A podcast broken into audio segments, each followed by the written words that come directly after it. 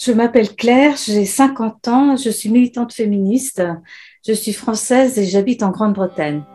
Bonjour et bienvenue sur le podcast Rebelles du genre. Nous sommes des femmes militantes pour l'affirmation et la protection des droits des femmes basés sur le sexe et donc notre biologie. Le sexe est la raison de notre oppression par les hommes et le genre en est le moyen. Nous sommes les rebelles du genre. Nous observons aujourd'hui avec fureur des hommes qui envahissent nos espaces, agressent nos sœurs, revendiquent nos droits. Conditionnées à la gentillesse et touchées par leur victimisation, les femmes mettent en général un certain temps à comprendre l'arnaque du mouvement transactiviste et commencent souvent par soutenir cette idéologie. Puis elles ouvrent les yeux, constatent sa violence et la refusent. Ce podcast est là pour donner la parole à des femmes qui expliqueront pourquoi et comment elles sont devenues critiques du genre et qui témoignent de leur parcours. Écoutons leurs paroles. Alors, j'ai beaucoup voyagé au cours de ma vie, je parle plusieurs langues, ça m'a donné une capacité euh, que je trouve précieuse de pouvoir comparer ce qui se passait dans les différents pays où j'ai habité. J'ai toujours été féministe, toujours très consciente et révoltée par, euh, par les injustices que, que subissent les femmes. Lorsque j'habitais en France, je fréquentais les associations féministes, mais je me suis jamais sentie vraiment à ma place. Alors, il y avait euh, d'un côté les associations euh, dites universalistes.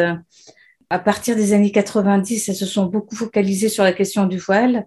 Pour ma part, euh, leur position me, me dérangeait parce que je, je, trouvais que cette question du voile, c'était le contrôle sur le corps des femmes qui était embêtant. C'est-à-dire qu'on oblige les femmes à mettre un voile ou qu'on les oblige à, à l'enlever. C'est toujours la question du contrôle sur le corps des femmes. J'étais aussi euh, pas vraiment en phase avec les associations intersectionnelles parce que je suis contre la prostitution et la GPA. Et bon, c'est la marchandisation du corps des femmes et ça m'a toujours fait rigoler que, que ces associations, euh, bon, féministes intersectionnelles se disent anticapitalistes.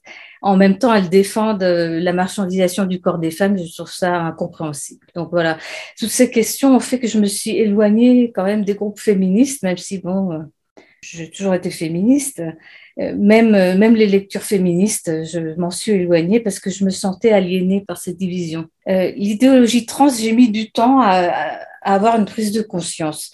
Il y a eu des choses isolées, comme la, la déclaration de J.K. Rowling.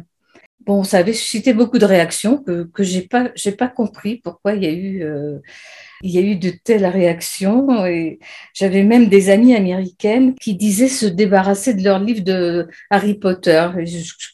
vraiment, euh, je comprenais pas pourquoi il y avait euh, toute cette euh, levée de bouclier. J'avais aussi entendu par ailleurs parler des, des, bloqueurs de puberté et problèmes de bloqueurs de puberté, mais je ne comprenais pas vraiment de quoi il s'agissait. Et j'avais entendu que l'Église catholique disait que la théorie du genre était dangereuse, mais bon, euh, bien sûr, comme c'était l'Église catholique euh, qui disait quelque chose euh, et que moi j'étais une femme féministe de gauche, bon, bah, c'était à rejeter. bon, j'aurais mieux fait quand même d'écouter, je m'en rends compte maintenant, mais bon, j'ai pas été très très attentive. Et donc sur ce, j'ai déménagé en Grande-Bretagne. J'ai constaté que c'est un environnement très politiquement correct ici, c'est très différent de la France les gens dans le milieu du travail sont terrifiés d'avoir euh, des gens qui se plaignent de racisme et de discrimination. Que ce soit dans le travail ou même ailleurs, les, les gens en société bon, évitent de parler de ce qui pourrait fâcher quelqu'un. Donc tout est très lisse et très policier en surface, mais on sent cette, euh, cette autocensure constante et cette peur. Et donc euh, un événement qui s'est passé, donc qui était très important pour ma prise de conscience, c'était j'étais un jour dans une réunion pour une organisation qui comporte euh, plusieurs comités en son sein, et notamment il y a un comité des femmes. Et donc la personne qui présidait ce comité des femmes, c'était un homme, avec une voix d'homme, un physique d'homme, mais un prénom de femme, et une perruque à trois sous euh, posée de travers sur la tête. Et ça, ça, a été un choc pour moi. C'était comme une gifle j'ai mis longtemps à, digérer qu'est-ce que je ressentais, pourquoi et comment, mais je, je sentais bien que bon, c'était un homme avec une apparence ridicule, c'était comme une mascarade. Et, et, cet homme était censé nous représenter, nous, nous les femmes, à cette place qui nous revenait, et dans ce comité qui était fait pour nous. C'était un peu comme si une personne blanche avait mis du, du cirage sur la figure et avait présidé le comité pour les Noirs, et que personne n'avait réagi. J'ai mis longtemps à, digérer euh, cette colère et, à penser, à mettre des mots et à comprendre ce qui se passait dans, ma tête et à, analyser. Bon, bien sûr, parce qu'on ne peut pas en parler, comme tout est très euh, euh, policé ici. donc, j'ai vécu ça comme une insulte.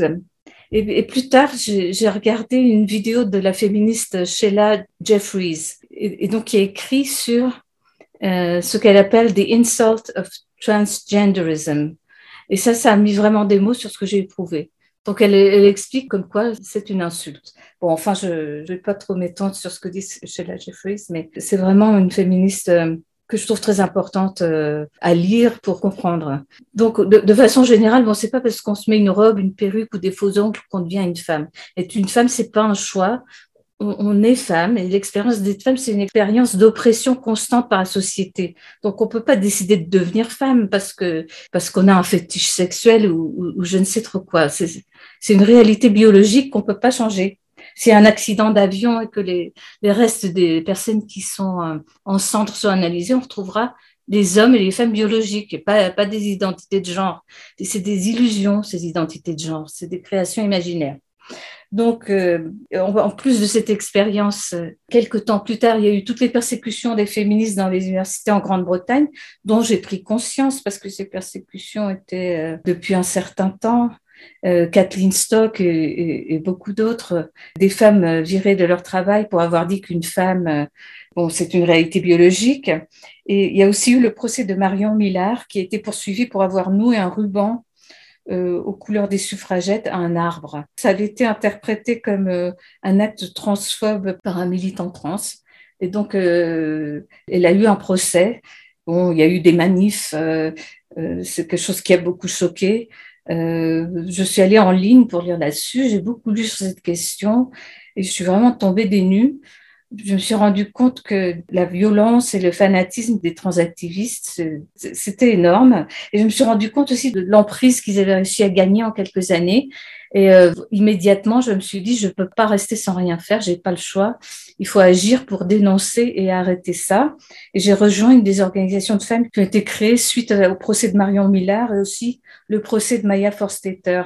Euh, c'est la, la femme que J.K. Rowling a soutenue dans son fameux tweet soi-disant transphobe. Grâce au procès euh, de Maya Forstetter, qui a perdu son travail pour avoir tweeté aussi que ou une femme, c'était une réalité biologique. Grâce à son procès, il y a, il y a encore quelques petits droits qui ont été préservés pour les femmes en Grande-Bretagne. Donc, c'est une véritable héroïne, hein, maintenant, Maya Forstetter en, en Grande-Bretagne. Donc, voilà. Alors, grâce à ces, ces deux procès, euh, en particulier, il y a eu un, un espèce de renouveau du féminisme en Grande-Bretagne il y a une prise de conscience de beaucoup de femmes et spontanément, il y a beaucoup d'associations qui ont été créées, beaucoup de groupes qui sont euh, des grassroots, c'est-à-dire des associations populaires euh, spontanées et, bon, euh, assez clandestines aussi, il faut le dire. Hein. Pourquoi penses-tu que cette idéologie est une menace pour les femmes, pour leurs droits, pour les enfants, pour la société, pour la démocratie? Alors à la base, on a, on a, un groupe de gens qui exigent qu'on restructure complètement nos définitions de ce qu'est une femme pour que la réalité matérielle du sexe biologique disparaisse. Le mot mère, par exemple, a été effacé des documents de la fonction publique en Écosse parce que c'est considéré discriminatoire. Le mot femme ne, veut plus rien dire parce qu'il inclut les hommes. Alors, par exemple, il y a eu récemment une publicité, moi qui m'a beaucoup choquée, pour inciter les femmes à aller faire leur frottis euh, annuel il y avait une femme avec une barbe sur la photo. Voilà. Il faudrait changer entièrement notre façon de comprendre la réalité, changer tous les mots qu'on a pour nommer cette réalité. Et on nous interdit d'utiliser les mots qui parlent de l'expérience d'être femme. Ça veut dire qu'on nous interdit les mots qui nous permettraient de parler des droits des femmes. Et tous ceux qui consentent pas à cette euh, reconstruction du monde, euh, cette reconstruction complète, seraient motivés par la haine et les préjugés uniquement. Donc ça, pour moi, ces extrémistes du genre, ils fonctionnent comme une secte. C'est un mouvement d'emprise sectaire. Et je, reprends, je suis allée sur le site de la Mivilude. Donc sur le site de la Mivilude, il y a des critères euh, qui ont permis d'établir un faisceau d'indices facilitant la caractérisation d'un risque de dérive sectaire. Donc le, le premier critère est la déstabilisation mentale. le fait qu'on change notre vocabulaire, qu'on change les mots qui servent à décrire la réalité, c'est une déstabilisation mentale totale. Il y a aussi la rupture avec l'environnement d'origine. Un autre, l'existence d'atteintes à l'intégrité physique. Un autre critère est l'embrigadement des enfants. Donc, qu'est-ce qu'on fait avec les enfants, les adolescents? Comment dire Pour les encourager dans ces idées qui ne sont pas bien dans leur corps? Et le dernier critère, c'est les tentatives d'infiltration des pouvoirs publics. En Grande-Bretagne, c'est clair et net. Le lobby Stonewall, dont je voudrais vous parler un peu, qui est le lobby trans, a infiltré la totalité de la société. C'est les partis politiques, le gouvernement, la police, les universités, euh, les écoles, le système de santé, toute la société en Grande-Bretagne. Donc oui, c'est important de connaître le, lobby Stonewall parce que bon, euh, c'est vrai que quand on ne connaît pas trop et en entendant ce que je dis ou en entendant d'autres féministes euh, euh, radicales du, Royaume-Uni, bon, on peut tout à fait penser que on est complètement illuminé, la, théorie du complot et, et compagnie, c'est tout à fait compréhensible vu l'énormité de l'emprise du lobby trans sur la société.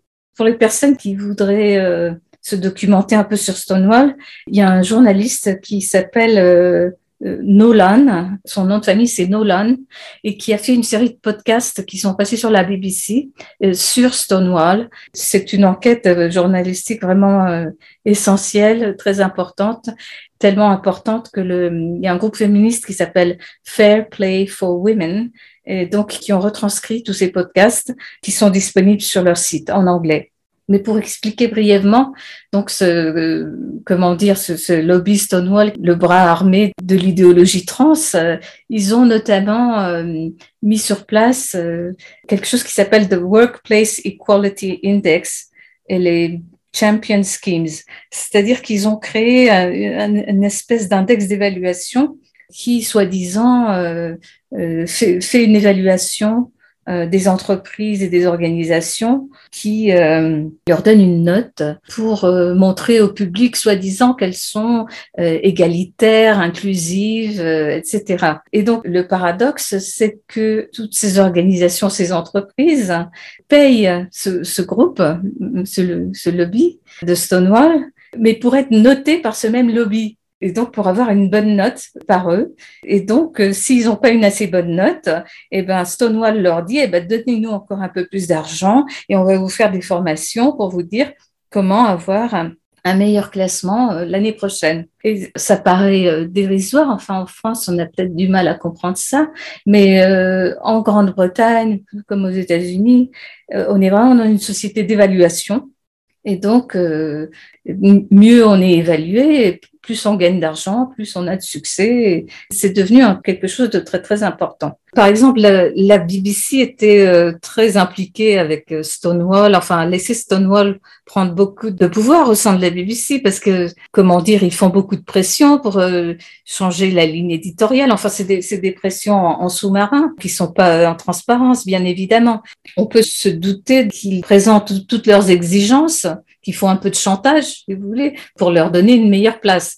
Donc euh, voilà, heureusement là, la, BBC il y a pas longtemps est sortie de Stonewall, mais il faut voir que c'est très très implanté partout. Hein. C'est les partis politiques aussi bien que alors dans la police aussi, c'est très grave. Enfin bon, je ne veux pas trop m'étendre sur Stonewall parce qu'on pourrait en parler des heures, mais vraiment, je conseille à toute personne qui s'intéresse à l'idéologie du genre de lire euh, les transcripts de ces podcasts. Voilà, donc la, question était pourquoi je pense que c'est une menace pour les femmes. Euh, je pense que c'est une menace pour la société tout entière, bon, particulièrement pour les femmes, parce que euh, pour tout ce que je vous ai dit. C'est un mouvement qui a pris une emprise énorme sur la société en Grande-Bretagne, aussi aux États-Unis, au Canada, dans d'autres pays. Et moi, je vois que ça arrive en France. Euh, bon, parce que je suis française, parce que je, me tiens au courant de ce qui se passe en France. Je vois que mes amies françaises, enfin même, les féministes, pour la plupart, ne sont pas conscientes de cette menace.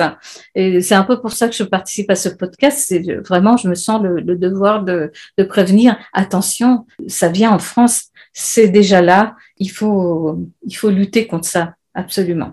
Qu'est-ce qui t'a décidé à témoigner de façon anonyme? Est-ce que tu as déjà subi des pressions, des menaces? Est-ce que tu perçois un danger dans ton entourage professionnel, personnel? Est-ce que tu as peur pour tes proches? Ou est-ce que tu sais que tu es parfaitement en sécurité pour parler de ce sujet librement?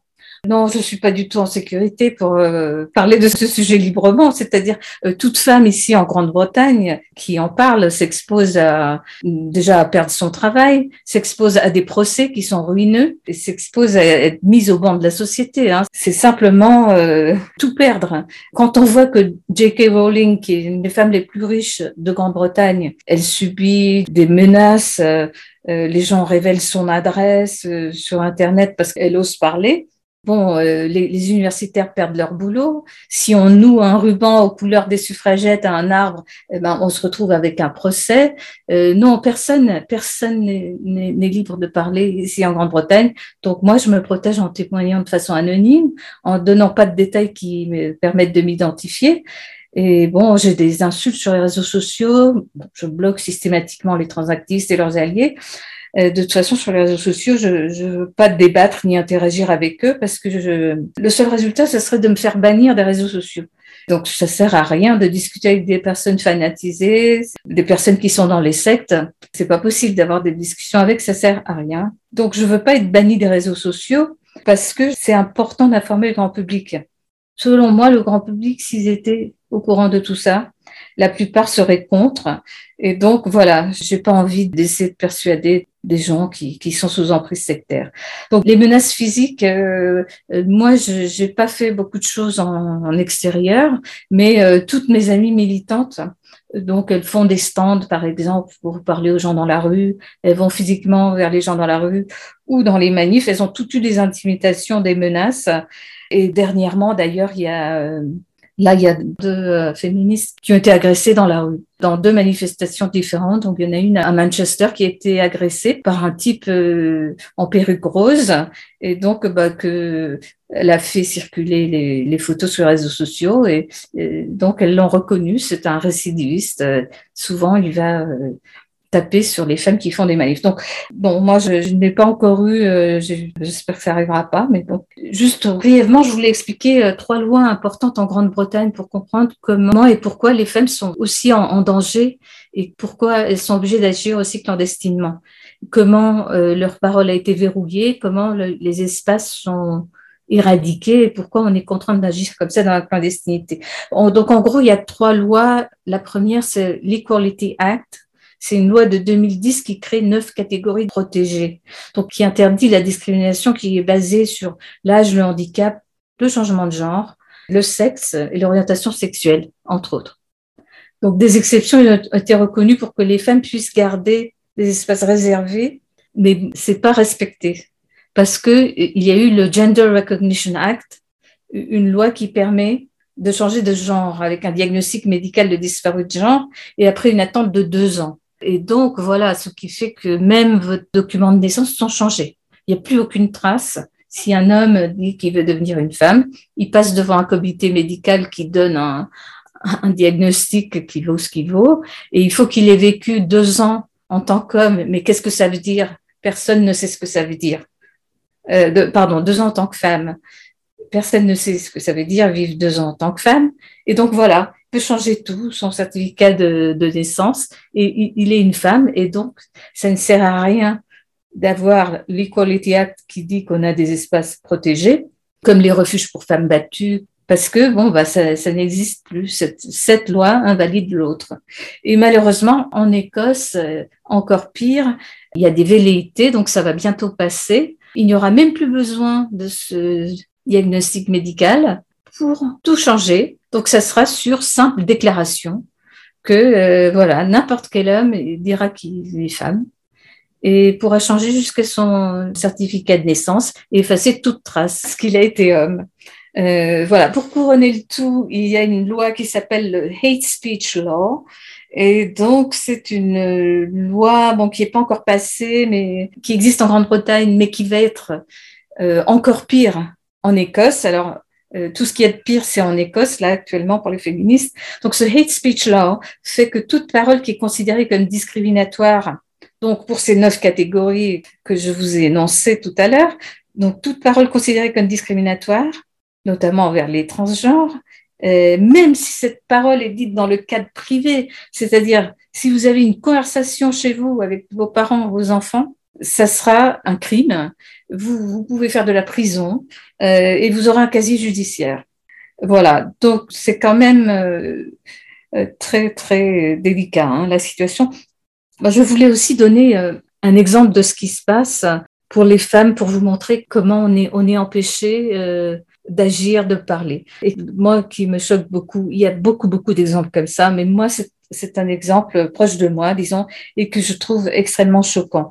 Donc, il y a une femme qui s'appelle Nicola Murray, et c'est une femme écossaise qui a fondé une association qui s'appelle Brody's Trust. Cette femme a, a perdu euh, trois enfants à cause de la violence conjugale. Donc, c'est des enfants, euh, quand elle était enceinte, son conjoint euh, l'a frappée euh, l'a malmenée et elle a perdu trois enfants. Et donc, bon, quand elle s'est débarrassée de l'emprise de cet homme, elle a fondé cette association pour venir en aide aux femmes qui étaient dans, dans le même cas qu'elle et pour que la loi soit changée parce que c'était trop indulgent pour les hommes qui étaient coupables de, de crimes de, de, cette nature. En tout cas, à Édimbourg, il y a un centre pour les victimes de viol qui bénéficie de toutes sortes de, de services et comment dire, à la, à la direction de ce, de ce, centre a été embauché bon, un, un homme qui dit être une femme.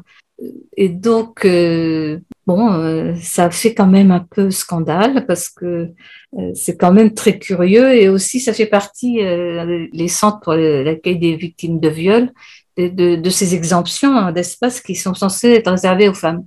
Voilà, donc personne n'a compris pourquoi, d'autant plus que le CV de cette personne, c'était pas euh, convaincant, euh, d'autant plus que cette personne n'est même pas euh, légalement une femme, puisqu'il ne possède pas le Gender Recognition Certificate. Il a lui-même admis qu'il n'avait pas ce certificat. Donc c'est très très bizarre. Et cette personne en, interview a dit, on lui a demandé, euh, qu'est-ce que vous faites des femmes qui viennent consulter dans, votre centre et qui n'ont pas envie, par exemple dans une thérapie de groupe, de se retrouver avec euh, des hommes?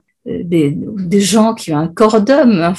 Et donc, lui, il a, il a dit qu'il fallait recadrer leur trauma, que c'était des bigotes, des personnes qui ont des préjugés, qu'il fallait voilà. Que... Donc, vu ces déclarations très choquantes, Nicolas Murray donc, avait fait cette déclaration sur Twitter qu'elle n'adresserait plus les femmes consultant dans le cadre de son association Body Trust. Elle ne leur conseillerait plus d'aller au Rape Crisis Center d'Édimbourg. Donc c'était une déclaration très très policée hein, où elle citait, euh, il n'y avait pas de mégenrage entre guillemets, il n'y avait rien, il n'y avait rien qui dépassait. Elle a mis ça sur Twitter et le lendemain, euh, la police écossaise est venue frapper à sa porte. Donc il y a deux flics qui sont venus frapper à sa porte pour refaire un interrogatoire en, lui demandant quand vous avez euh, écrit ça, euh, c'était quoi vos pensées, à quoi vous pensiez. Donc voilà. Ce long développement pour illustrer le fait que la police, en fait, est devenue la milice de Stonewall. Ça n'a rien de légal ce qu'ils ont fait. Donc elle a demandé, y a-t-il eu plainte? Pourquoi vous venez? Il n'y a pas eu de plainte. De toute façon, il n'y a pas lieu d'avoir plainte, mais les femmes qui parlent sont intimidées et sont pas seulement intimidées par les transactivistes, c'est la police. C'est la police. Voilà, la police et la milice de Stonewall. Moi, je n'interprète pas ça autrement. As-tu une anecdote à raconter sur un événement qui t'a marqué concernant la transidentité ou euh, le transactivisme? Alors, euh, oui, le, plus récent, c'est, euh, je vais parler de l'arrestation de Jen. C'est une féministe du Pays de Galles et de tout ce qui s'est passé, continue de se passer autour, parce que ça donne une bonne idée de comment toute la société, police, institutions diverses, sont devenues complices et transactivistes et, oppressent les femmes. Donc, euh, Jen, c'est une, c'est une féministe du Pays de Galles qui a une cinquantaine d'années. Elle est handicapée, elle est, elle est en scooter de mobilité. Donc, elle collait elle, était en train de coller des autocollants féministes. Très exactement, ce qu'il y avait sur ces autocollants, c'est qui sont sur la violence conjugale, c'est plus de trois femmes par semaine sont tuées par des hommes. Voilà. Donc il n'y avait rien de transphobe, il n'y avait rien. C'était très exactement ce qu'il y avait dessus. Donc elle a été arrêtée par la police pendant qu'elle collait ses autocollants. Et normalement, le, coller des autocollants comme ça, euh, si on est chopé par la police, c'est 50 livres d'amende maximum. C'est-à-dire c'est considéré comme euh, au pire vandalisme ou alors euh, comme si on, on, jetait des ordures par terre. Mais là, la police l'a arrêté, l'a amené au commissariat, l'a interrogé, lui a dit, enfin l'a menacé, hein, qu'elle serait accusée de hate crime. Donc le hate crime, comme je vous ai dit, c'est très grave. Hein. Ça peut être la prison, c'est le casier judiciaire, c'est un procès, c'est vraiment euh, grave. Et donc elle est restée euh, au commissariat pour de longues heures. On l'a su, c'est son mari qui est venu euh, sur son compte Twitter, qui a pris contact avec les associations, le, le, réseau, etc. Et il nous a dit qu'elle avait été arrêtée. Donc quand elle est sortie, ils l'ont lâchée c'est très choquant, quoi. Ils l'ont lâchée toute seule à 3 heures du matin, ayant confisqué son téléphone portable. Donc, une femme handicapée qui n'avait pas eu ses médicaments. Alors, elle prend beaucoup de médicaments. Elle n'a pas pu avoir ses médicaments. Elle nous a dit après qu'elle n'a même pas pu aller aux toilettes. Elle criait pour aller aux toilettes. Ils n'ont pas voulu la laisser aller aux toilettes.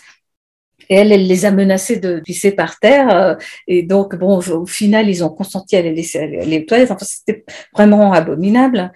Donc, à 3 heures du matin, il la laisse toute seule se débrouiller sans son téléphone portable et sur son scooter de mobilité rentrer chez elle. D'ailleurs, elle a toujours pas récupéré son téléphone et c'était fin janvier que ça s'est passé. Donc, pendant euh, qu'elle était au commissariat, euh, la police a perquisitionné son domicile et a c'est très intéressant, confisquer un livre qui est un livre universitaire euh, tout à fait respectable, hein, édité par des presses universitaires, qui s'appelle euh, Transgender Children. Donc voilà, ce qu'ils ont trouvé de plus subversif et qui les dérangeait le plus, c'était un livre universitaire sur les enfants transgenres. Et ils l'ont confisqué. Alors, euh, c'est vraiment très choquant quand je le raconte. Ils, lui ont dit qu'elle était convoquée dans un mois au commissariat pour savoir ce qu'il attendait si elle, allait avoir un procès, si, etc., etc. Et donc, entre-temps, bon, nous, on s'était mobilisés, on a beaucoup euh, tweeté sur euh, la police, enfin, on a, on a mis beaucoup de choses sur Twitter, on a beaucoup fait de campagnes autour de ça. Et, et, donc, le jour où elle a été convoquée, donc il y a eu une manif, les femmes qui ont pu aller au Pays de Galles euh, manifester, c'était pas facile. On y est allé, on a manifesté. Elle est allée au commissariat, elle est revenue, et donc, qu'est-ce qu'elle a eu comme réponse? Il faut revenir dans un mois. Donc en fait, en quoi ça consiste C'est qu'ils ils veulent faire durer la, punition. Donc ça, c'est un, un, truc que la police emploie souvent. Ils voient qu'ils peuvent pas vraiment. Euh, voilà, il y a beaucoup de gens qui sont mobilisés. Ils s'attendaient peut-être pas à cette levée de bouclier comme ça. Et donc euh, voilà, ils la reconvoquent dans un mois pour continuer à mettre la pression sur elle. Et il y a une euh, chose intéressante aussi, c'est que bon, on s'est demandé pourquoi euh, elle a été arrêtée, etc. Et il y a un, un transactiviste qui s'est dénoncé parce qu'il n'est pas très bien dans sa tête, je crois. Hein. Il est allé sur les réseaux sociaux, il a dit oui, c'est moi qui ai dit à la police d'arrêter euh, Jen. Et ce type-là, on est allé revoir euh, ce qu'il avait mis dans ses comptes précédents, etc. Et c'est un type qui a fait courir la rumeur lors d'une arrestation précédente d'une féministe que les féministes mettaient des lames de rasoir quand elles mettaient les, autocollants. Il fallait faire très attention de ne pas les décoller parce qu'elles mettaient des, lames de rasoir derrière les autocollants pour que les trans qui enlèvent leurs autocollants se blessent. Enfin, ça paraît de la fiction que je raconte tous ces trucs-là, mais c'est la réalité qui dépasse la fiction. Souvent, je me dis, est-ce que Simone de Beauvoir aurait pu imaginer un truc pareil, elle qui disait, euh, faites attention à n'importe quel moment, euh, on reviendra nous reprendre nos droits. Je crois que même Simone de Beauvoir, que j'admire beaucoup évidemment, il n'aurait jamais pu s'imaginer euh, une escroquerie pareille, quoi, la, la plus grande escroquerie de l'histoire de l'humanité, moi j'appelle ça. As-tu quelque chose à ajouter? Oui, je voudrais dire à toutes les personnes qui vous écoutent que l'idéologie du genre, ça fonctionne comme une secte. Et elle nous escroque, elle nous embobine exactement comme le ferait une secte. Et aussi comme le ferait un pervers narcissique. Quand on regarde le fonctionnement du pervers narcissique, on est en terrain inconnu avec l'idéologie du genre. Une des techniques employées par les pervers narcissiques, c'est je crée tout un ensemble de règles nouvelles, j'exige que tu y obéisses, même si tu ne sais pas quelles sont ces règles. Par exemple, je t'interdis de me mégenrer si tu le fais j'appelle la police, je te fais un procès, je te dénonce à ton employeur, mais par contre, je m'arroge le droit de t'appeler 6, que ça te plaise ou pas. Même si tout le discours ambiant semble être unanime, je, voudrais dire aux personnes qui nous écoutent, essayez de faire appel à, votre esprit critique constamment, à votre capacité de discernement. Faites confiance avec bon sens à votre jugement, parce que rien de ce qu'ils affirment n'a de bon sens. Si on exerce un peu de, de, discernement, tout ce vocabulaire compliqué, obscur, sans queue ni tête, c'est l'écran du fumé du pervers narcissique qui veut soumettre sa victime. Et les gens pensent, j'y comprends rien, c'est parce que je suis trop bête, trop vieille, pas assez moderne, alors je me tais. Mais non, c'est nous qui avons raison. Le pervers narcissique aussi a deux lois. La première, c'est qu'il a tous les droits. La deuxième, c'est que les autres n'en ont aucun. Ça vous dit quelque chose, je pense. Le pervers narcissique utilise le système de valeur de l'autre personne pour la paralyser. Et les femmes, elles sont très victimes de ça parce qu'elles sont conditionnées à être gentilles, elles sont empathiques, elles sont manipulées à fond grâce à ça. Le troisième point sur le pervers narcissique, c'est l'immaturité émotionnelle, l'égocentrisme, l'incapacité à gérer ses émotions et ses frustrations.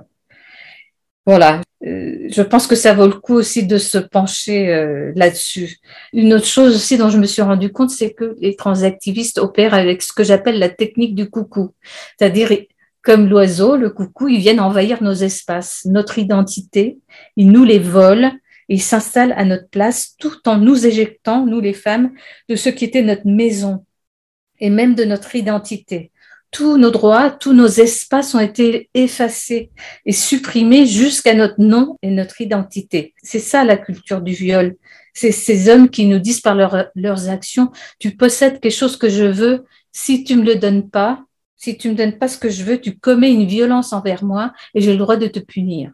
Voilà, c'est des gens qui se prétendent femmes et qui pratiquent la violence patriarcale. Pour finir, je voudrais aussi dire que la liberté de parole, la liberté de conscience et d'expression sont très importantes. Au final, c'est peu soutenu par la gauche, cette liberté de parole. En Grande-Bretagne, notre parole est verrouillée. On peut plus dire qu'une femme n'a pas de pénis sous peine d'être mise au banc de la société et d'avoir la police à sa porte. Et on nous interdit d'utiliser les mots qui parlent de l'expérience d'être femme. Ça veut dire qu'on nous interdit les mots qui nous permettraient de parler des droits des femmes. Et il faut protéger cette liberté de parole. C'est pas, pas une valeur de droite, mais c'est une nécessité dans toute société qui se dit démocratique. Voilà. Si j'ai parlé aujourd'hui, c'est vraiment pour prévenir les Françaises qui nous écoutent. Tout ça s'en vient en France. C'est déjà là. Il faut lutter. Merci d'avoir écouté notre parole et n'hésitez surtout pas à partager le plus largement possible. S'il vous plaît, signez la Déclaration des droits des femmes basée sur le sexe, womensdeclaration.com. Rejoignez-nous, n'ayez plus peur, ensemble nous ferons changer les choses. Si vous souhaitez témoigner, contactez-nous par mail. À bientôt pour un nouveau témoignage de Rebelles du genre.